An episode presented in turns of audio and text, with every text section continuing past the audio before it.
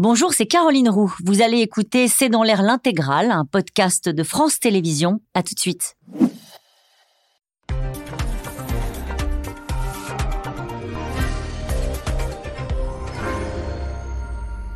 Bonsoir à toutes et à tous. Bienvenue dans C'est dans l'air. C'est une équation politique qui ressemble franchement un peu à une impasse. Aider les Français à faire face à l'inflation sans creuser cette fois-ci dans les caisses de l'État. Le gouvernement a peut-être trouvé sa solution, mettre les entreprises à contribution. Elisabeth Borne a annoncé hier la fin de l'interdiction de la vente à perte qui existe euh, depuis plus de 60 ans en espérant que les distributeurs baissent les prix des carburants à la pompe sans illusion ni garantie toutefois du résultat. La pression, Bercy tente aussi euh, de la faire peser sur les industriels et les distributeurs et dégaine même euh, une interdiction d'une pratique qui consiste à réduire la quantité des produits et à augmenter les prix. Vous le savez maintenant, ça s'appelle la shrinkflation. Alors est-ce que ces mesures euh, peuvent être efficaces sur l'inflation? Est-ce que rouler sera bientôt moins cher? Le gouvernement peut-il contraindre le privé? Inflation, borne, dégaine, la vente à perte? C'est le titre de cette émission avec nous pour en parler. Ce soir, Emmanuel Duteil, vous êtes directeur de la rédaction à l'usine Nouvelle. Avec nous ce soir, Olivier Dauvert, vous êtes euh, journaliste spécialiste de la grande distribution et de la consommation. Sophie Fay, vous êtes journaliste au service économie du journal Le Monde. Enfin, Nathalie Moret, vous êtes journaliste politique pour le groupe de presse régional EBRA.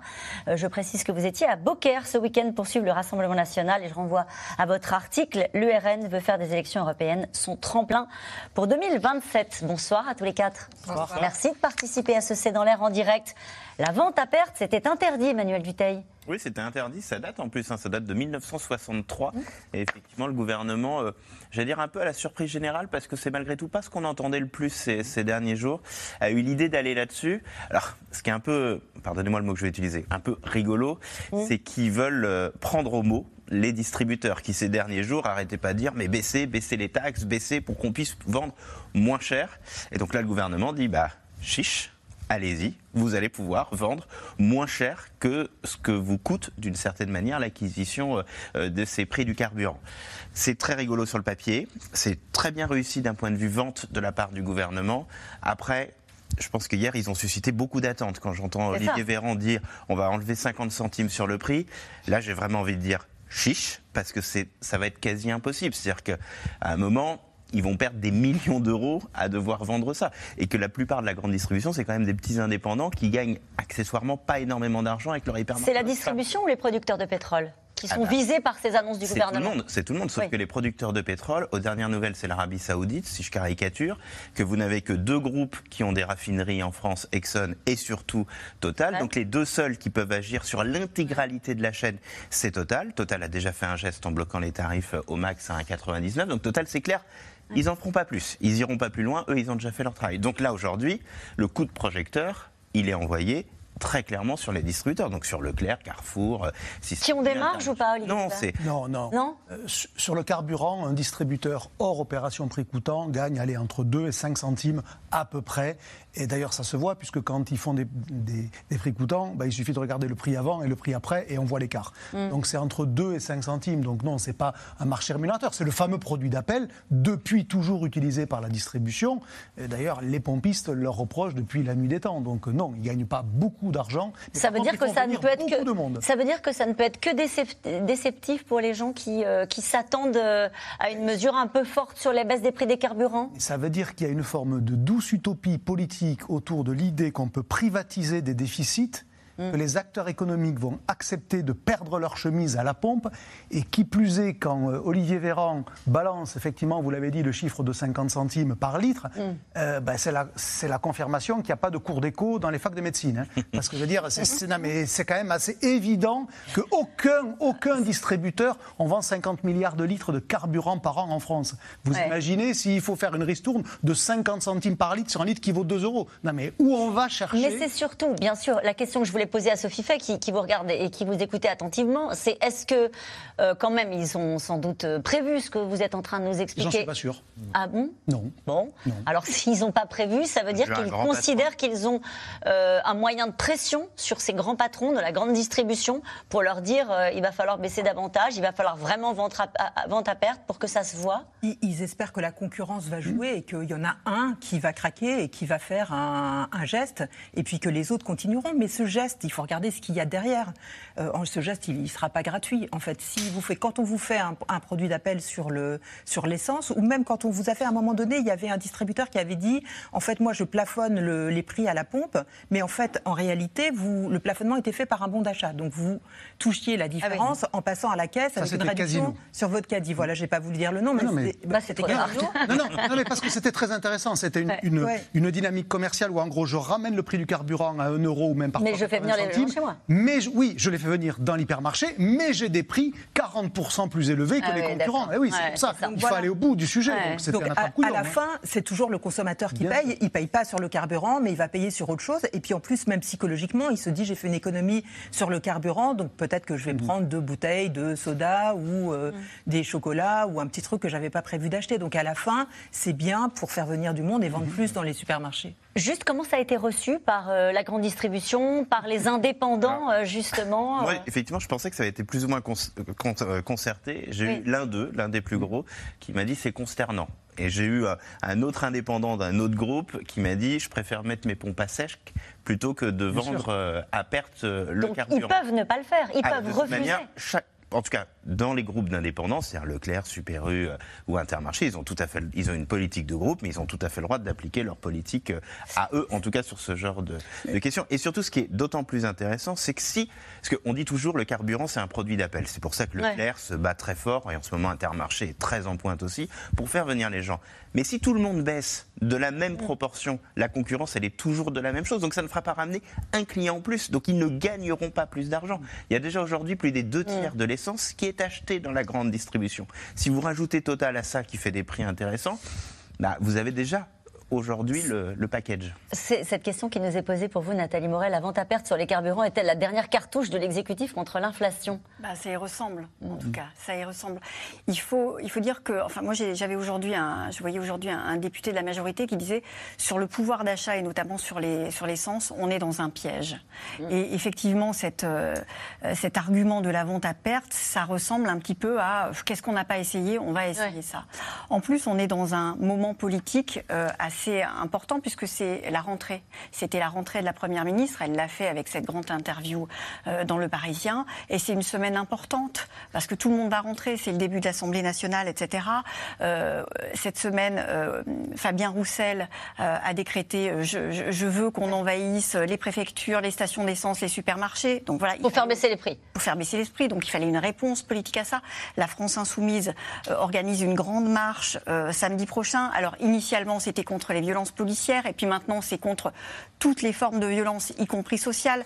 La violence sociale, c'est quoi? Ce sont les prix chers. Enfin, face à ça, le gouvernement devait trouver une cartouche. Alors c'est le cartouche, effectivement, qui, vous avez l'air de dire que c'est pas forcément la, bonne, la bonne cartouche, mais en tous les cas, il fallait faire un geste fort, et c'est ce qu'a choisi de faire la, première ministre, de renvoyer sur euh, les distributeurs la patate chaude. On est si je peux me permettre, Allez-y, vous en prie. Sur les fameux 50 centimes, euh, la preuve que tout ça est totalement euh, improvisé. Vous imaginez ce qui se passerait demain si un magasin baissait le prix des carburants de 50 centimes en termes d'ordre public. En termes d'ordre public. Rappelez-vous, il y a un an, mm. Total a baissé quasiment du jour au lendemain de 20 centimes. Les stations Total étaient prises d'assaut, il y avait des embouteillages partout autour.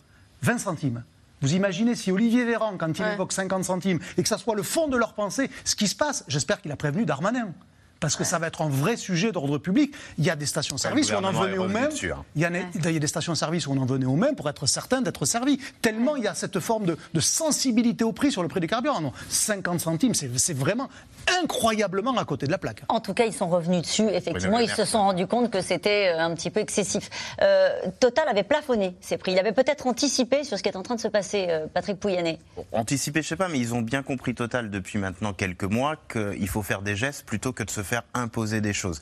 Et que le gouvernement s'est passé un peu plus inaperçu à une deuxième main, là, cette fois sur les pétroliers. Il avait instauré une taxe sur les super profits des raffineurs des pétroliers. Et là, grosso modo, je pense qu'il avait été dit à Total, fait un petit effort, parce que sinon, moi, je vais continuer de mettre en place cette taxe sur les super profits. Mais, et puis, je pense qu'accessoirement, Total, certes, perd un peu d'argent parce que ça lui coûte de l'argent dans cette mesure, mais je trouve que depuis quelques mois, lui qui a besoin de notoriété un peu positive, parce que de ça qu'ils en ont quand même pas beaucoup, ils ont malgré tout gagné une opération de com plutôt bien réussie. Ça veut dire qu'il est moins cher que ses concurrents? Ah ben, ça veut dire aujourd'hui qu'il est bien moins cher que certains de ses concurrents. Est-ce que Aujourd'hui, ce qui va être très compliqué, c'est peut-être pour vous donner une petite panoplie de comment ça marche. Il y a un peu plus de 5000 stations dans la grande distribution et vous avez 6000 stations environ traditionnelles. La moitié, c'est des totales. Le gros problème, c'est l'autre moitié. Ces gens qui sont des indépendants, mm. euh, qui dépendent de marques qu'on connaît tous, hein, comme BP ou autres, qui eux n'ont pas de raffinerie en France, donc n'ont pas de marge pour travailler sur toute la chaîne. Eux, il va falloir les aider parce que eux, ils n'auront ah pas un seul client. Et ils vont demander l'aide de l'État? Ah ben, ils vont, bah, Alors là, ce serait quand même. Euh, non, mais vous vous rendez compte, vous êtes commerçant, vous gagnez déjà pas énormément d'argent avec votre petite station. Comment vous voulez juste vous en sortir? Et puis là, on est dans une forme de distorsion de concurrence parce que vous, la vente à perte, c'est votre argent. Vous pouvez. Regardez ce que dit Francis Pousse. Il dit, il est président des syndicats professionnels euh, justement, hein, des indépendants, et il dit euh, mes adhérents vivent à 40, 50 voire plus de la vente de carburant. Donc s'ils vendent à perte, je leur donne trois mois. Bah, bien sûr, il a raison. Trois mois pour mettre la clé sous la Le dernier tiers là dont je vous parlais, bien évidemment qu'il a, qu'il a, qu'il a raison. Oui, Sophie Fay. Bah, c'est tout simplement pour ça que la vente à perte est interdite depuis 1963. C'est parce que celui qui a un avantage, celui qui est un peu plus gros que les autres, qu'est-ce qu'il fait? Il peut euh, mettre son concurrent à genoux, et puis une fois qu'il est tout seul sur le marché, bah, il monte les prix. Mmh. Euh, c'est ça qui est surprenant d'ailleurs. Et donc à la fin, c'est toujours le consommateur qui perd. on va poursuivre cette conversation si vous le voulez bien. Je voudrais qu'on voit le premier reportage. En tout cas, l'État ne veut plus et ne peut plus, sans doute, assumer seul le poids de l'inflation. Alors ce week-end, la Première ministre a choisi de mettre les distributeurs de carburant à contribution. Elisabeth Borne propose donc de revenir sur une règle d'airain du commerce qui existe, vous l'avez dit, depuis 1963, l'interdiction de la vente à perte. Magali Lacrose et Christophe Roquet. C'est arrivé ce week-end. Nouvelle idée, nouvelle annonce d'Elisabeth Borne dans le Parisien. Pour faire face à la hausse des prix du carburant, qui décolle de nouveau depuis cet été, une autorisation exceptionnelle de vente à perte pourrait être donnée aux distributeurs, c'est-à-dire qu'ils pourraient vendre l'essence moins cher qu'ils ne l'achètent. Quand vous entendez Monsieur Leclerc, quand vous entendez un certain nombre de gens qui vous expliquent qu'ils sont contraints par les règles gouvernementales de ne pas pouvoir faire plus pour les consommateurs, eh ben chiche, Puisque manifestement vous considérez que ce sont des obstacles législatifs qui vous permettent de rendre une partie des profits que vous avez accumulés, on va changer ces deux règles. Concrètement, une vente à perte des carburants pourrait faire baisser les prix à la pompe de plusieurs centimes d'euros par litre. Pas de commentaires pour le moment de la part des grands distributeurs, dont les efforts pour faire diminuer les prix à la pompe avaient pourtant été salués par le gouvernement la semaine dernière remercier euh, les acteurs qui euh, se sont engagés. Je pense euh, à Total Energy qui a annoncé qu'il prolongeait le plafonnement du prix du carburant au-delà du 1er janvier. Je veux également remercier les intermarchés, Système U et d'autres acteurs qui ont annoncé la mise en place d'opérations à prix coûtant. Aux côtés de la ministre mardi dernier, Francis Pousse représentant des stations-service indépendantes, était venu plaider la cause des petits distributeurs. Depuis hier, l'inquiétude est montée d'un cran si effectivement on reste sur ces prévisions euh, euh, de déréglementation du prix euh, du carburant, moi je ne vois pas d'autre solution que de prévoir des indemnisations pour les à peu près 2200 stations qui, va, qui vont rester parce que la, la, perte sera terrible et je ne me résous pas à laisser une partie de mes adhérents dans, dans, dans, dans l'angoisse. La revente à perte est illégale depuis plus de 60 ans car la loi protège les distributeurs de concurrence déloyale et d'une déstabilisation du marché. En 2018, Intermarché avait été condamné à payer 375 000 euros d'amende pour avoir mis en vente des pots de Nutella à un prix bien inférieur au prix d'achat, provoquant des scènes de bousculade et de panique. Pour autoriser la revente à perte, il faudra changer la loi. Bruno Le Maire appelle ce matin à un effort collectif.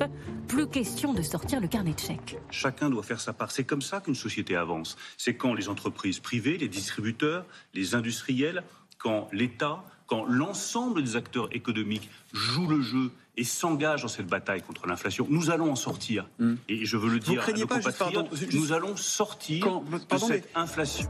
Pas sûr que l'opposition partage l'optimisme affiché du ministre.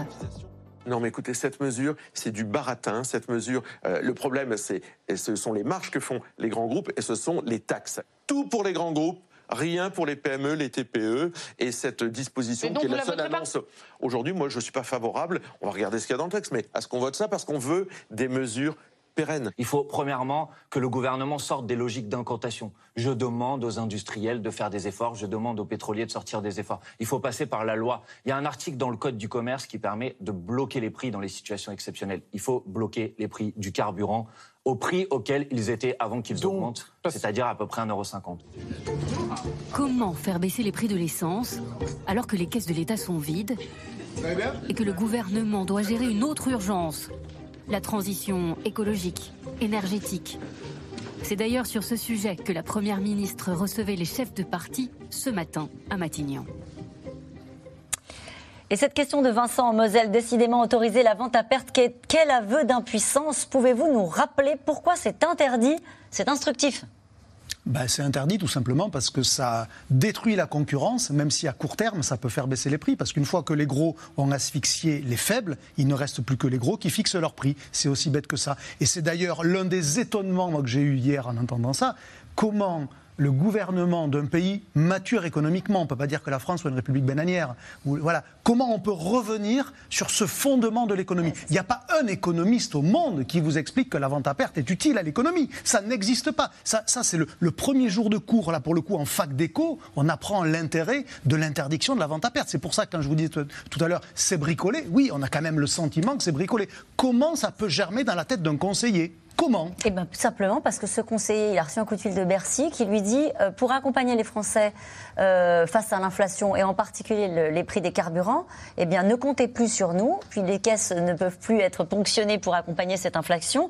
Une remise de 20 centimes sur les carburants, sur un an, ça coûte 12 milliards d'euros pour les finances publiques. Est-ce que la réponse à l'interpellation euh, à l'instant qui vient d'être faite, c'est pas de dire bah, l'État ne peut plus payer l'inflation? Non, mais vous avez mille fois raison. Il y a plein d'éléments dans votre question. La première chose, c'est qu'il fallait sûrement faire quelque chose parce que tout le monde raconte que de remonter de circonscription, c'est aujourd'hui vraiment l'augmentation massive et rapide de ces dernières semaines du prix de l'essence qui commence à véritablement recréer une forme d'émoi. Et on ne peut que le comprendre. Euh, Là, pour venir, je suis passé devant plusieurs stations. Alors, certes, Paris n'est pas un bon exemple, mais toutes affichaient 2 euros, 2,20 euros On a, le litre. on a quelques chiffres à vous montrer. hein. Euh, Le litre de samplon 95, 1,96, c'est plus 8% Et plus euh, sur deux 13% mois. pour le hein. gasoil. Et 13% le- avec le diesel à 1,88. Donc là, on arrive effectivement à des niveaux de prix qui sont extrêmement importants. Il faut jamais oublier que conduire et utiliser sa voiture, pour la majorité des gens, c'est une dépense totalement contrainte pour aller au travail. C'est une dépense que l'on ne peut pas ou qui est en tout cas très difficile à réduire en un temps limité. Donc, il fallait apporter une réponse. Vous l'avez dit, les finances publiques, les caisses sont vides et Bruno Le Maire qui commence à travailler, qui a finalisé Oui. son budget et qui va le présenter, il n'est pas question de rajouter des milliards de dépenses. Donc effectivement, il n'avait pas d'autre solution. Donc c'est sûrement pour ça que c'est un peu bricolé à la dernière minute. Politiquement, c'est sûrement pas idiot parce qu'au moins si ça marche pas, ce sera pas de leur faute. Mais Et, et puis il dit, euh, Bruno Le Maire, euh, on, l'a entendu ce matin euh, sur France Télévisions, sur France 2, il dit en gros c'est aussi maintenant, l'État a fait sa part d'effort pour l'inflation, pour faire face à, et encaisser le choc de l'inflation, c'est maintenant aux entreprises de le faire. Est-ce que l'État peut avoir la main sur les entreprises pour lui demander un coup de, euh, de l'aide justement sur, euh, sur l'inflation, sur le choc de l'inflation Alors, elles, peuvent le faire. il y, a- deux niveaux. hein. Déjà, sur les 12 milliards, il y en a sans doute les trois quarts qui vont aux ménages les plus aisés, qui ont largement de quoi, même si ça va leur faire une ponction, de quoi payer ce surcoût d'essence. Et puis ensuite, il y a un deuxième niveau. C'est, vous savez, les entreprises, elles vont devoir maintenant mesurer leur empreinte écologique et elles, elles vont devoir mesurer ce qu'on appelle le scope 3, c'est-à-dire qu'elles doivent calculer ce, qu'elles, euh, ce qu'elles émettent comme CO2 pour faire le, le produit qu'elles vendent, mais elles doivent aussi regarder ce que le produit qu'elles vendent va produire comme euh, émission de CO2 chez leurs clients et regarder ce que leurs salariés leur coûtent en émission de CO2. Donc comment vous venez travailler?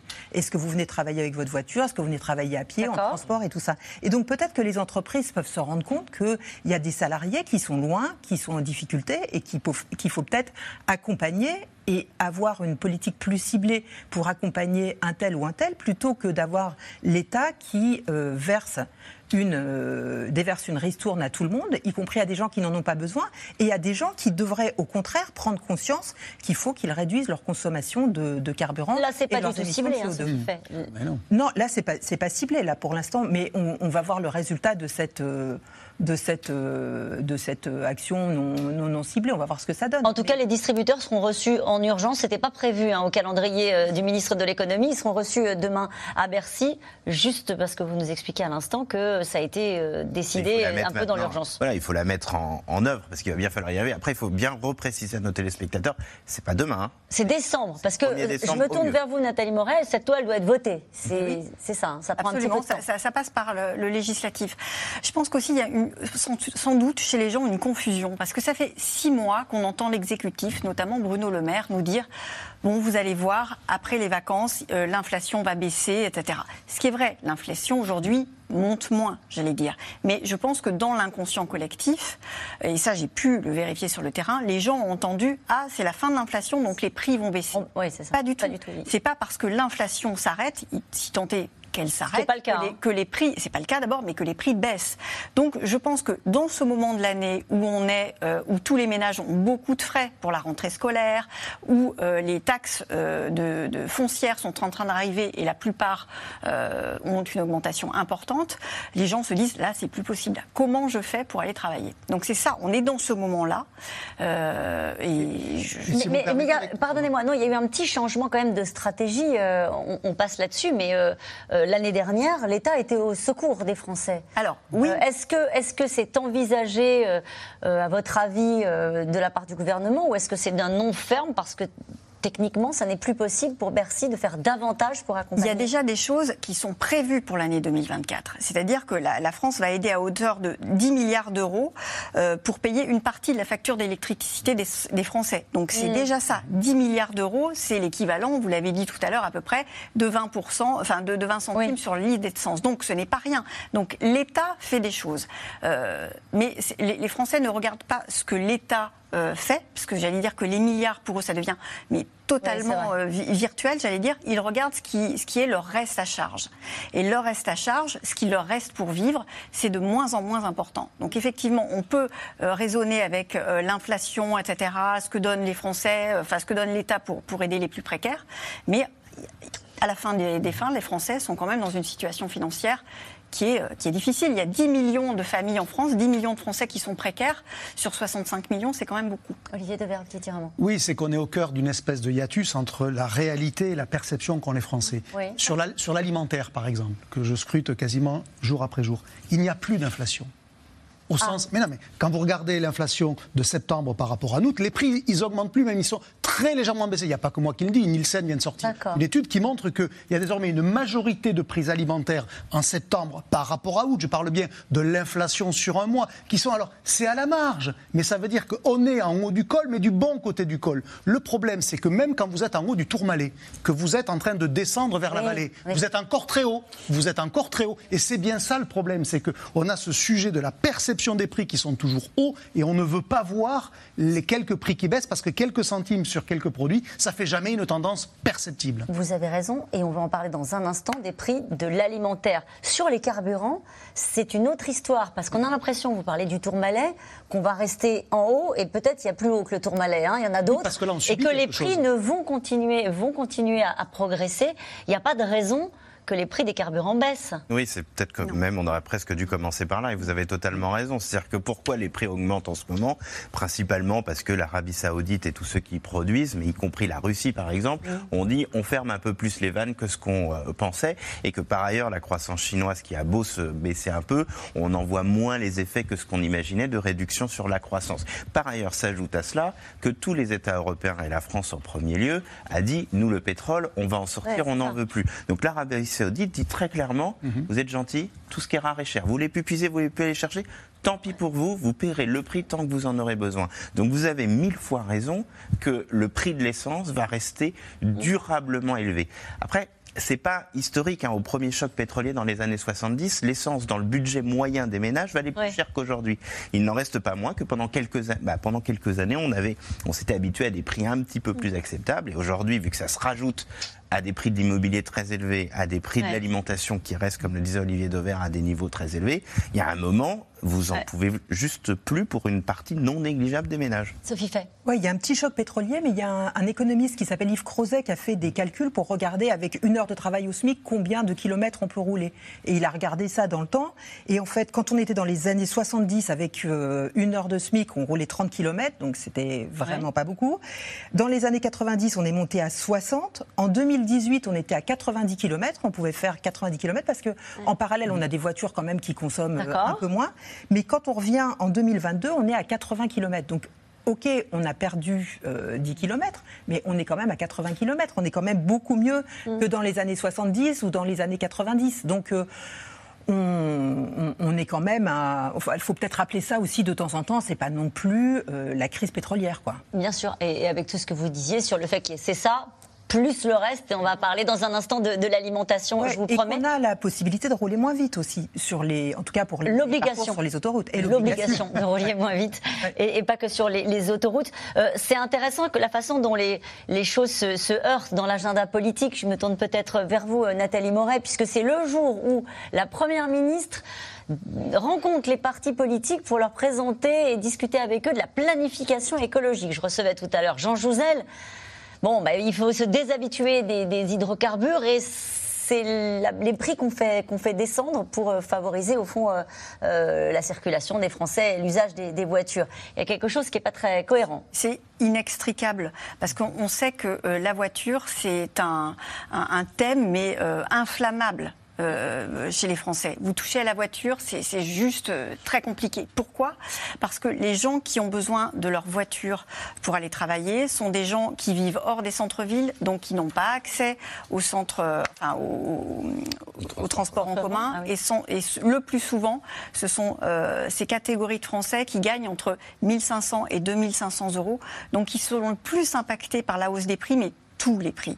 Donc on voit bien que eux, ces classes moyennes là, qui font actuellement l'objet de, de- de- des attentions de tous les partis, sont justement eux qu'il faut euh, traiter entre guillemets parce que ce sont les gens qui souffrent le plus. Mais Sophie Fay, euh, l'objectif c'est bien de se désintoxiquer des, de l'essence et des hydrocarbures. L'objectif à terme À terme, du mais- gouvernement. Mais il faut aussi être, euh, être, euh, être conscient que euh, 90% des gens travaillent dans les métropoles, que, que pour euh, une personne qui travaille dans une métropole, enfin pour, euh, pour quatre personnes qui travaillent dans une métropole, il y en a une qui y vit, une qui vit en banlieue dans les grandes métropoles, hein, les villes de plus de 700 000 habitants, une qui vit en banlieue et deux qui vivent dans la ruralité et qui donc ont besoin de leur voiture.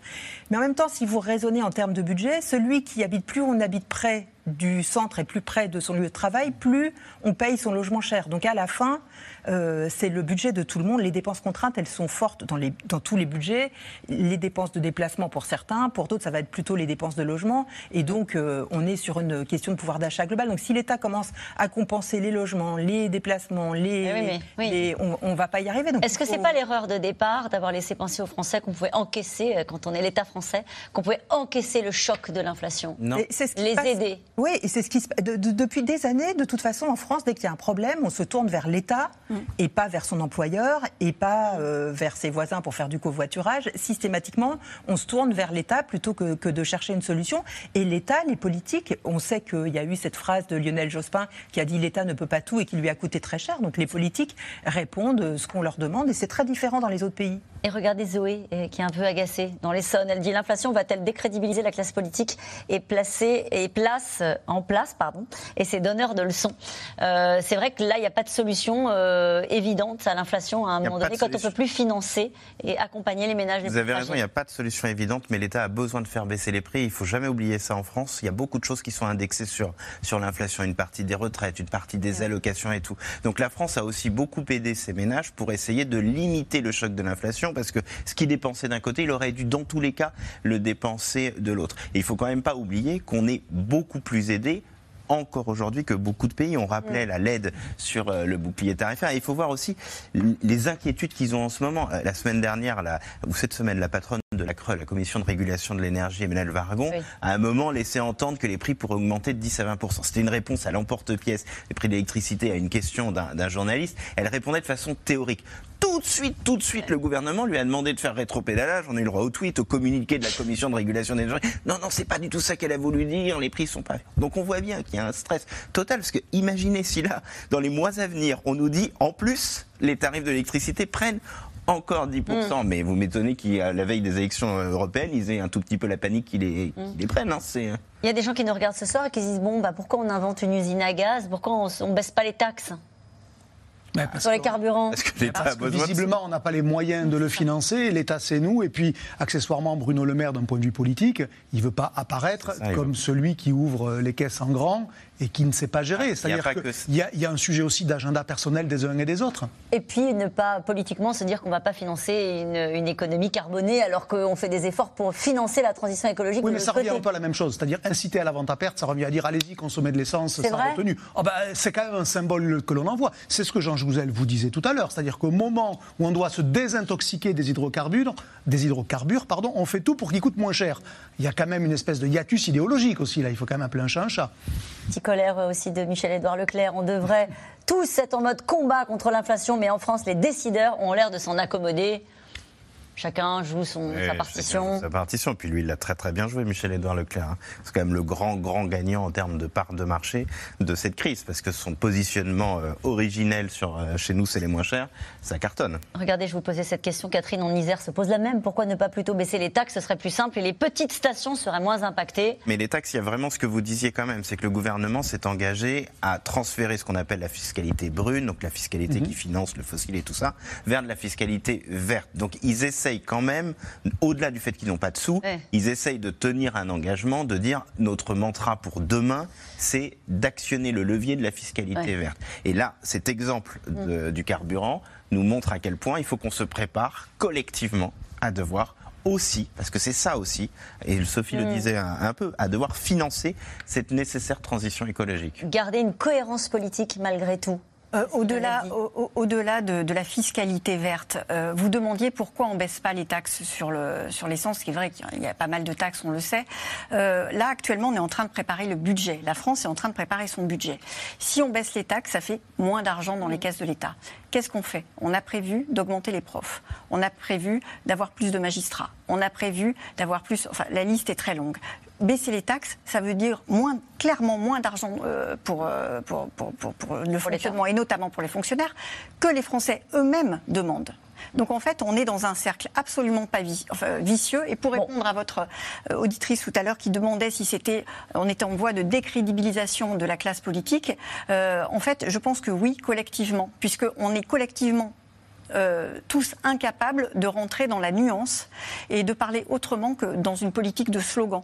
Euh, et à Par exemple, baisser les taxes, par comme vous exemple, l'avez entendu euh, par exemple, notamment. Voilà, c'est ça. euh, baissons les taxes, par exemple, la fin de la TVA sur les produits de première nécessité. comme ça, ça paraît bien, tout le monde est d'accord. Sauf que quand on rentre dans le détail, ça rapporte rien. Voilà, tant qu'on sera tous collectivement, médias, politiques, etc., dans un dans un- une sorte de réduction du temps de parole parce qu'on n'a pas le temps d'expliquer les choses, ben, on se décrédibilisera tout.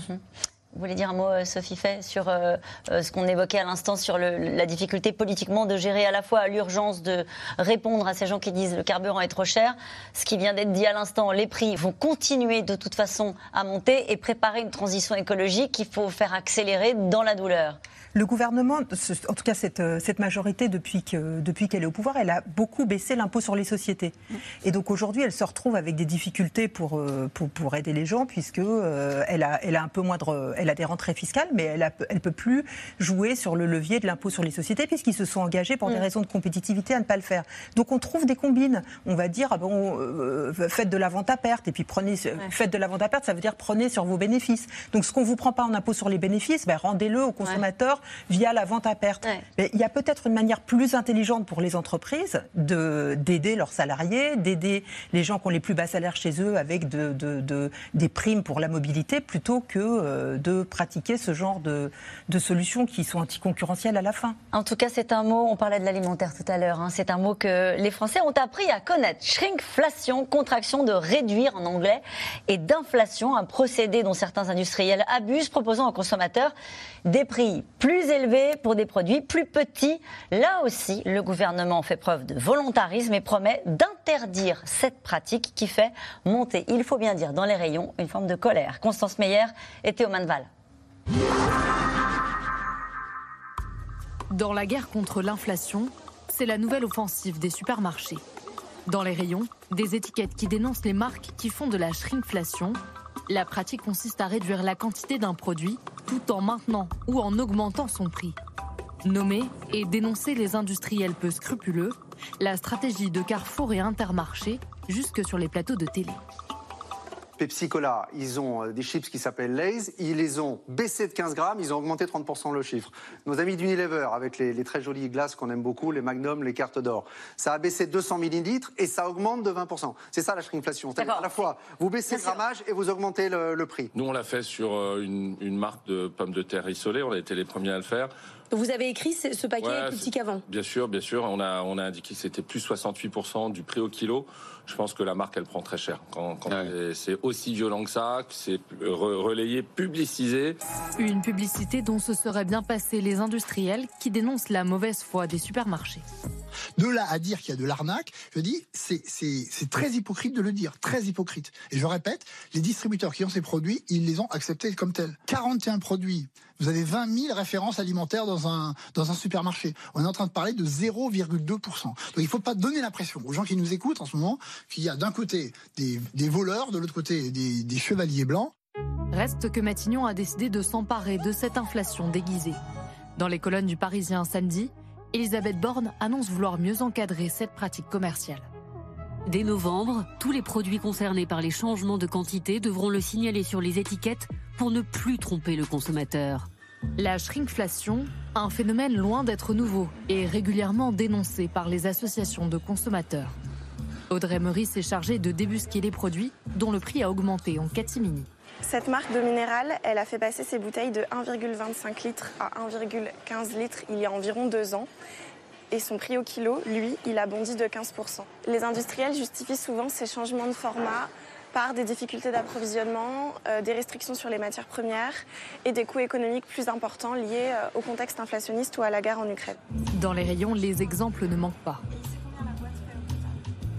Les portions Kiri sont passées de 20 grammes à 18 grammes, c'est-à-dire qu'on a moins 10% de fromage en tout dans la portion et son prix, lui, a augmenté de 11% au kilo. Il y a toujours de la place sur les emballages pour indiquer aux consommateurs et consommatrices que le produit est, bio, produit, que l'emballage est recyclé. Donc aux industriels qui nous rétorquent que euh, c'est pas facile d'écrire toutes ces informations en face avant de l'emballage. Nous, on leur dit que si c'est possible pour un changement positif, ça devrait être po- possible aussi pour que le consommateur puisse faire des choix en toute transparence. Pour tenter de faire baisser les prix, cette fois-ci, fini les discussions interminables entre le ministre de l'économie, les industriels et les supermarchés. Face à la shrinkflation, Bruno Le Maire actionne le levier législatif. Il faut le faire de manière obligatoire, de manière contraignante. C'est comme cela que nous arriverons, par l'obligation, par l'engagement des uns et des autres, à faire baisser cette inflation, à revenir des prix plus normaux. De quoi réjouir la France insoumise Le parti a proposé une loi à ce sujet fin août. Pourtant aujourd'hui, il dénonce une mesure clairement insuffisante. Si euh, on voulait rire avec le gouvernement, on en aurait l'occasion. On est une espèce de comique de répétition, euh, Bruno Le Maire et son panier anti- anti-inflation, et qui viennent nous annoncer tous les 15 jours que ça y est, c'est fini, l'inflation, on a trouvé... Bon, qu'est-ce qu'il faut faire là? C'est simple. Il faut, un, côté salaire, une indexation des salaires sur l'inflation. Alors que l'inflation alimentaire s'élève à 11,2% sur un an, le gouvernement promet de travailler sur la baisse de prix de 5000 produits en magasin. Alors on a parlé euh, au début de l'émission d'avant ta perte. C'est facile de- d'interdire la shrinkflation? Ah non, non, non, c'est strictement même impossible. Ça Ah sera bon? contourné dans l'instant. Je vais vous prendre un exemple précis. On a eu des pommes rissolées Findus. C'était d'ailleurs le premier exemple qui a été à, donc à la base de cet épisode-là, qui était passé de 600 grammes à 590. Alors imaginons une loi qui dirait on oblige l'industriel à mettre que je suis passé de 600 grammes à 590. Mais qu'est-ce qu'il va faire? Il va créer un autre produit à côté qui, s'appellera, po- qui ne s'appellera pas pardon, pomme rissolée Findus, mais pomme rissolée de Picardie Findus. Il le mettra à 590 grammes. Ça sera considéré comme un autre produit parce que c'est pas le même. Donc je veux dire, c'est contournable dans l'instant. Là aussi, c'est assez fascinant de voir des politiques qui ne prennent pas la mesure des promesses qu'ils tiennent parce qu'elles elles sont intenables. On ne pourra pas interdire la shrinkflation. Après, on peut la pointer du doigt. Les associations de consommateurs le font, les médias le font. C'est la meilleure arme parce que finalement, les marques, c'est quoi leur capital principal Leur image? Donc c'est bien là-dessus qu'il faut aller, pas sur une loi qui sera contournable le lendemain matin. Vous voyez, je vous, j'exp- je vous explique déjà comment la contourner facilement. Et il y aura d'autres façons. Ouais. Oui, mais de toute façon, effectivement, ils ne mentent pas, au sens où ils ne disent pas qu'ils vendent le même produit qu'avant pour ce nouveau produit. Toutes les Non, informations. quand même. Non, mais toutes les informations obligatoires au sens de la loi le sont. C'est-à-dire le poids, les Non, mais ingrédients. d'accord, mais euh, il y a quand même une façon de se jouer de la confiance du consommateur que d'avoir un produit qui ressemble quand même étrangement à l'autre, de faire augmenter les prix et de baisser la part qui produit. sont, c'est deux sujets qui sont un petit peu différents et vous avez bien Ouais. évidemment 100% raison. Bien sûr qu'ils induisent en erreur le client et qu'ils ne vont pas dire, ils vont pas sortir un panneau pour dire regardez, on vous fait payer toujours plus cher pour euh, avoir un peu moins.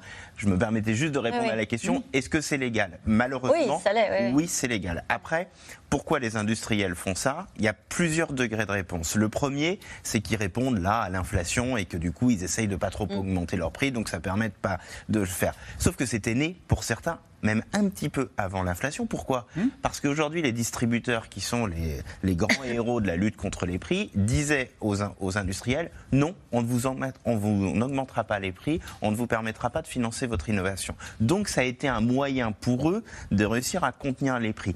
Il y a, il y a ces différents éléments qui sont à, à rien mais où le gouvernement a mille fois raison, c'est qu'il faut mettre, et il l'avait très bien dit Alexandre Bompard euh, chez vous il y a quelques jours, il faut que le consommateur soit informé et que derrière le consommateur fasse son choix. Ce qu'on essaie de savoir dans cette émission, c'est de quel levier dispose l'État pour faire pression sur euh, les distributeurs de carburant, sur euh, les industriels de l'agroalimentaire, etc.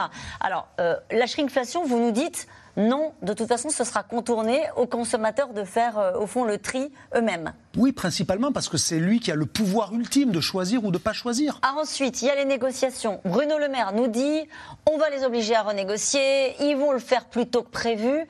Et il a annoncé le blocage de, de- des prix de 5000, euh, je crois, 5000 références de- dans, les, dans les supermarchés.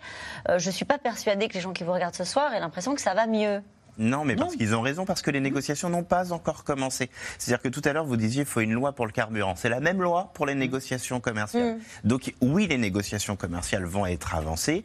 Et oui, là, je pense qu'en revanche, on va enfin avoir quand même au terme de ces négos commerciales, une petite inflexion. Pourquoi? Parce que là encore, il faut revenir aux origines. Parce que le prix des matières premières a en partie baissé. Donc oui, il y a une raison aujourd'hui d'avoir une petite baisse des prix. Oui, il faut faire toujours très attention. Nous ne reviendrons jamais, Oui. bah, jamais, en tout cas pas tout de suite, au prix d'avant-crise. Non, jamais. Bah, Jamais, voilà. parce que là- Jamais, donc on- mais non, jamais. C'est ne se- mais non, mais ne serait-ce que parce que dans l'inflation d'aujourd'hui, il y a les salaires.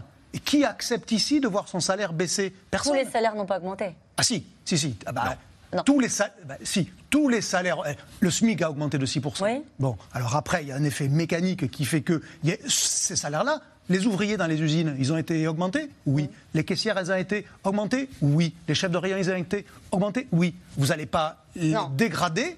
Eh, voilà, donc mécaniquement, on ne retrouvera jamais le prix d'avant. Et c'est bien pour, la, pour le minimum social que représentent des salaires garantis. C'est le principe quand même du SMIC. Et des salaires qui sont proches du SMIC, dont la distribution et les usines agroalimentaires sont des grands Je pense que vous allez voir tout un tas de messages de gens qui vous regardent ce soir et qui vont dire non, tous les salaires n'ont pas augmenté, mon salaire n'a pas augmenté, Euh, les, oui, je les bas salaires ont augmenté, les, les minimums sociaux ont été indexés sur l'inflation. Il y a beaucoup de salaires encore qui n'ont pas été indexés Mais dans la distribution et l'industrie agroalimentaire, on a beaucoup de salaires qui sont très proches du SMIC. C'est comme ça. C'est une réalité. Les salaires n'ont pas augmenté plus que les prix, donc on a l'impression d'avoir perdu du pouvoir d'achat, mais les salaires ont augmenté tous un peu. Et, mais pas à la hauteur de, de la dimension. Et sur les prix, là où euh, on, on- on sait très bien qu'il y aura peut-être des, des baisses ponctuelles, mais que globalement ça ne baissera pas, c'est que le monde a changé. On a eu pendant des années les dividendes de la paix, de- les dividendes de cette, euh, de cette mondialisation. On a pu, les, les industriels ont pu euh, éclater leur chaîne de production et faire produire chaque petit élément à l'endroit où c'était vraiment le moins cher. Et là, on voit bien qu'on relocalise, peut-être pas directement en France, mais on relocalise chez des pays amis, des pays plus proches. Et donc tout ça, ça a un coût. Il y a aussi les préoccupations, l'investissement qu'il faut faire pour décarboner les, les usines, les entreprises. Et donc tout ça a un coût. Et donc on est parti pour une vie plus chère. Nathalie Moret. Moi, je voudrais juste. On est parti pour une vie plus chère. Vous avez entendu Je, euh, je vais juste préciser quelque chose. Euh, il y a un problème de salaire en France, mais depuis avant l'inflation. Mhm. C'est-à-dire qu'il ne faut pas oublier que euh, lors de la dernière présidentielle, donc c'était avant, les, il n'y a pas si longtemps que ça, Marine Le Pen, elle, euh, elle engrange des voix parce que son thème principal, c'est le pouvoir d'achat. Donc on voit bien que depuis déjà des années, il y a un problème sur les salaires. Le travail ne rapporte pas assez. Ça, ça crée d'ailleurs dans plein de filières des gens qui quittent leur travail parce qu'ils ne sont pas assez bien payés. Donc tout ce volet inflation dont on parle ce soir n'est qu'un effet aggravant. Et on précise qu'il y aura une conférence sur les salaires euh, à la mi-octobre. Cette question de Rémi, euh, dans le Finistère, pourquoi l'inflation officielle est-elle de 5% alors que les prix augmentent de 15% dans les magasins? Parce que dans le panier de l'inflation de l'INSEE, l'alimentaire ne pèse que pour une part. Il y a des produits qui sont en hausse plus forte, l'alimentaire y est, et des produits qui sont en hausse plus faible. Et c'est précisément pour ça que le ressenti de l'inflation est très douloureux, parce qu'on a une forme de double peine, d'injustice sociale de l'inflation, puisque, en gros, pour faire simple, si les salaires ont augmenté de 6, en tous les cas, pour les Oui, bas salaires, au même niveau que l'inflation générale, l'alimentaire ayant progressé de 15 et la part de l'alimentaire étant plus forte chez les petits budgets, eux, effectivement, de- subissent, et ça c'est l'injustice sociale de l'inflation alimentaire qui accroît le ressenti autour de cette idée, la vie est chère et euh, on ne s'en sort plus. Il paraît, vrai pour ces gens-là. et il paraît qu'il va falloir apprendre un nouveau mot. Chipflation. Il n'est pas nouveau. Bon, bah pour nous, pardon. Allez, réduire la qualité pour limiter le coût de Mais fabrication. je, je vais vous citer un cas qui Allez-y. existe depuis très très longtemps. Il y en a plein. Quand vous achetez de la confiture dans un supermarché, Oui. la ménagère Car- dont Caroline Roux Oui. vous êtes, vous pouvez acheter de la confiture qui est faite avec des fruits et du sucre, assez, assez normalement. Ou si vous regardez bien, vous verrez fruits et sirop de glucose fructose. Mhm. Très longtemps qu'il y en a. Et Les premiers prix, par exemple, sont faits avec du sirop de glucose fructose à la place du sucre. Pourquoi? Parce que ça coûte beaucoup moins cher. C'est ça la chipflation. C'est pas d'aujourd'hui, c'est il y a déjà Donc 15 ça veut ans. dire que ça, ça risque de se généraliser s'ils veulent le- tenir. Ou- enfin, généraliser, c'est un bien grand mot. Est-ce que ça va progresser Oui, mais ça progresse déjà. Vous vous souvenez du- de l'époque où on parlait de la qualité, du bio, tout ça Mais on est- C'est les injonctions contradictoires intimes que l'on a. On veut tous de la qualité et au moment d'acheter, on veut tous du prix le plus bas possible. Et bien, on nous fait croire que c'est possible en ayant à peu près le même look qu'avant, mais on a remplacé le sucre par du sirop glucose fructose, la matière grasse animale, la crème fraîche pour faire des glaces, on va la remplacer par de l'huile, on va remplacer le sucre par des édulcorants. Il y en a partout. Mm. Voilà. Mais la glace, c'est un bon exemple. Il faut faire attention à ça, parce que vous avez soit de la crème glacée, qui est de la Exactement. glace, et si vous avez un dessert glacé, Ça, ça va, je, je peux dire, ça, ça va prendre du temps du coup de faire les courses. Hein. Bah, Il faut à chaque fois vérifier les étiquettes. même que l'alimentation, c'est la chose la plus importante dans nos vies. hein. Mais Donc, je si on suis passe pas d'accord, assez je de temps à dis faire juste les courses qu'il va- et plus à choisir un iPhone, ben, c'est quand même qu'on arrive Olivier Dauvert. la biologie. Olivier Dauvert, vous avez raison. Je dis juste que maintenant, il va falloir regarder les étiquettes dans le, les étiquettes dans le détail pour savoir si sur la glace euh, ou sur la confiture euh, à la fraise, il y a plus ou moins de sucre que la semaine dernière. Je, je dis juste ça. Euh, il propose quoi? Euh, Bloquer les prix, hein, le Rassemblement national? Le- le- le- rendez l'argent. Voilà, Ah bon?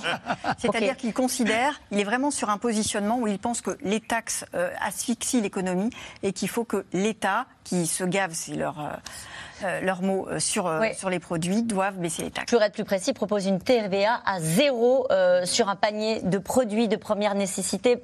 Pourquoi je vous parle du Rassemblement national Ça à, pas grand-chose, hein, vous savez, parce que déjà les- le- la TVA est à 5,5, donc faire baisser la part de la TVA de 5,5 à, à zéro, ça, ça, ça, ça Eh ben, on va en reparler dans un instant. En tout cas, ce week-end pour la rentrée politique du Rassemblement national, le numéro 2 du parti, Jordan Bardella, s'est adressé en priorité à la France qui travaille et qui euh, est heurtée de plein fouet, justement, vous en parliez à l'instant, par cette inflation. Théo Manval et Stéphane Lopez sont allés rencontrer dans l'heure ces électeurs courtisés par le Rassemblement national. À Ponto de Mer, depuis l'an passé, le député s'appelle Kevin Mauvieux. Bonjour, ça, va bien Impeccable, ouais, nickel. À 32 ans, cet ancien conseiller en assurance a participé à la razzia du RN. Quatre circonscriptions sur cinq remportées dans le département, en parlant notamment à l'ancien électorat de droite, comme cette couturière. T'as pas le droit à la carte, t'as pas le droit, euh, pas le droit à la, à la prime d'activité, j'ai droit à rien. Que dalle. Hein Ouais, c'est ce qu'on appelle une classe moyenne.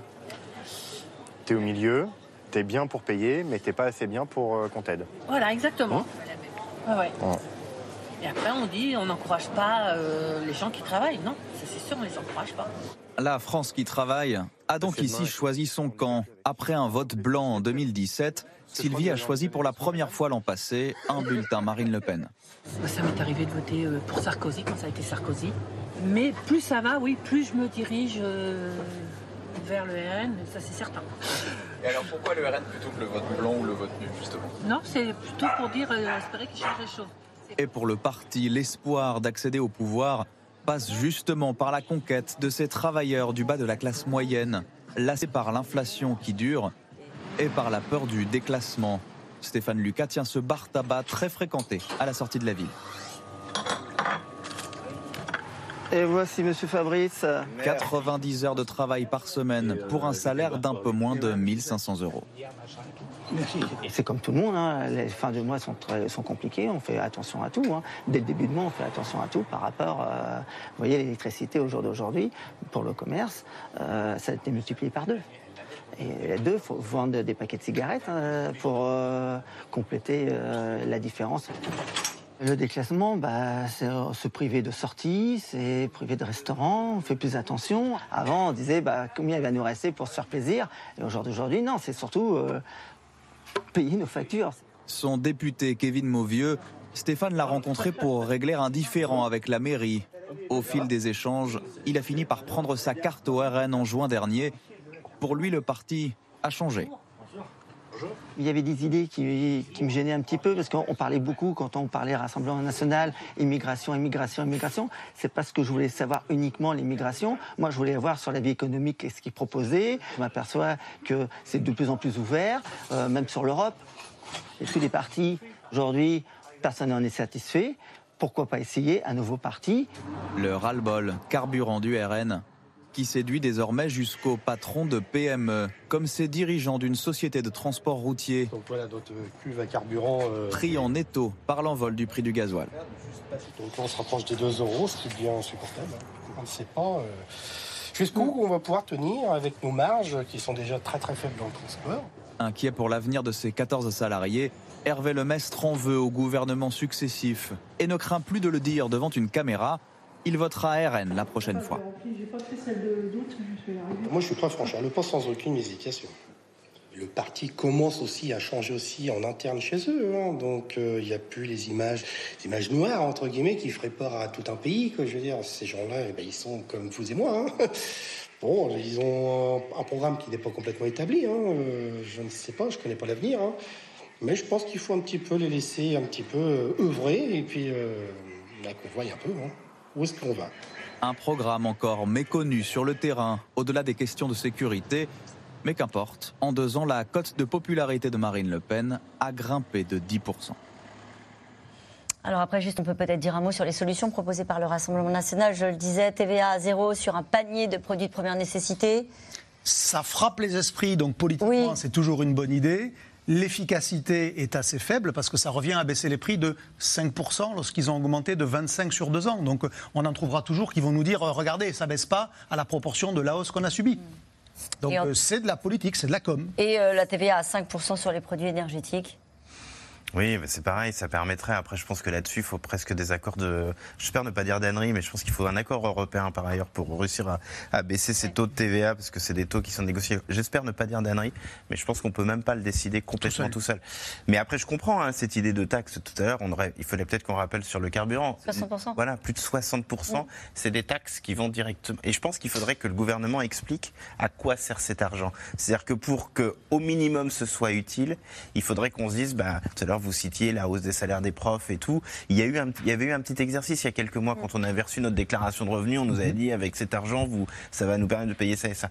Et je pense qu'aujourd'hui, il faut qu'on se dise que c'est une sorte d'investissement. Alors c'est très compliqué quand on a du mal à financer fin de mois de parler d'investissement, mais en tout cas que au que ça finance la transition écologique, par exemple. Voilà, que c'est un aspect concret de dire vous allez payer ça, mais ça va euh, permettre qu'on ait tant de bornes à la fin de l'année euh, X. Cette question, toujours pas de gilets jaunes. Où sont-ils passés? Je pense que ces questions font référence au prix euh, des carburants.